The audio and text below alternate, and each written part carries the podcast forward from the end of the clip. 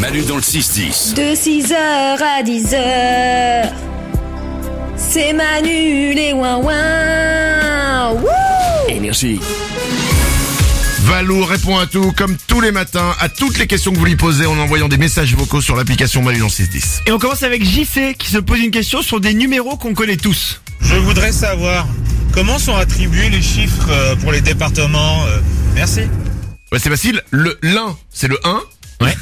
Le 2, c'est le 2. Alors, ça marche que pour l'un. Non, c'est tout simple, au risque de, de se JC, euh, c'est tout simplement par ordre alphabétique. L'un c'est A-I-N, c'est le premier, le 2 c'est Len, A-I-S-N-E, Ah. E. et le dernier c'est Lyon, Lyon le 89. Avec un Y. Sauf qu'il y a des petits, des petites astuces. euh, vous savez, les départements d'Île-de-France, Ouais. qui sont 91, 92, 93.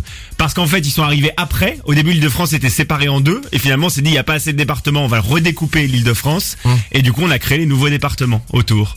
C'est comme la 91. Corse, c'est 2A et 2B. Exactement, parce que c'est arrivé après aussi. Et Paris, c'est 75. C'est entre la Haute-Savoie et la Seine-Maritime. 74 et 76. Pourquoi c'est là, Paris? Bah parce que pour l'ordre alphabétique, Non, bah, Paris, P entre S. Entre deux S, ça marche pas. je connais pas mon Parce que alphabet. ça s'appelait, ça s'appelait la Seine avant le département de Paris. La Seine, département 75. Donc voilà, on a, on a transformé ce département. Oh la vache, Voilà j'ai- la magie des départements. j'ai vraiment mal à la tête. Plus facile, Manu.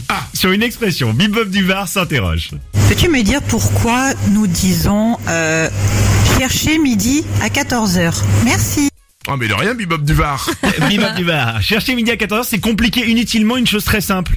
Et ben en fait, c'est tout simple, c'est que midi, c'est un point facilement identifiable dans le ciel. Et donc on dit en gros, midi, c'est facile à voir. Pourquoi aller chercher midi à 14h alors qu'on sait qu'il est midi puisque le point est en haut dans le ciel? Ah, pourquoi on va aller le regarder à droite Et voilà, pourquoi se compliquer la tâche? C'est tout Et- simplement et- ça. et exactement. C'est- Et on parle d'une époque où on, on regardait l'heure dans le ciel quoi. C'était au 17e, 17e siècle, c'est Ah, apparu. D'accord, Voilà, ok. c'est pour ça. Ils avaient pas encore les montres connectées, tout ça, j'imagine. non, non, non, a priori non. Ils pouvaient pas dire Alexa donne l'heure quoi. Non plus. Très bien. Une dernière euh, question. On finit par une question sur les bisous, c'est mignon. Je voulais savoir un peu pourquoi on prenait des châtaignes des moments quand on faisait la bise ou bien avec un vêtement? Ben, Bah bêtement.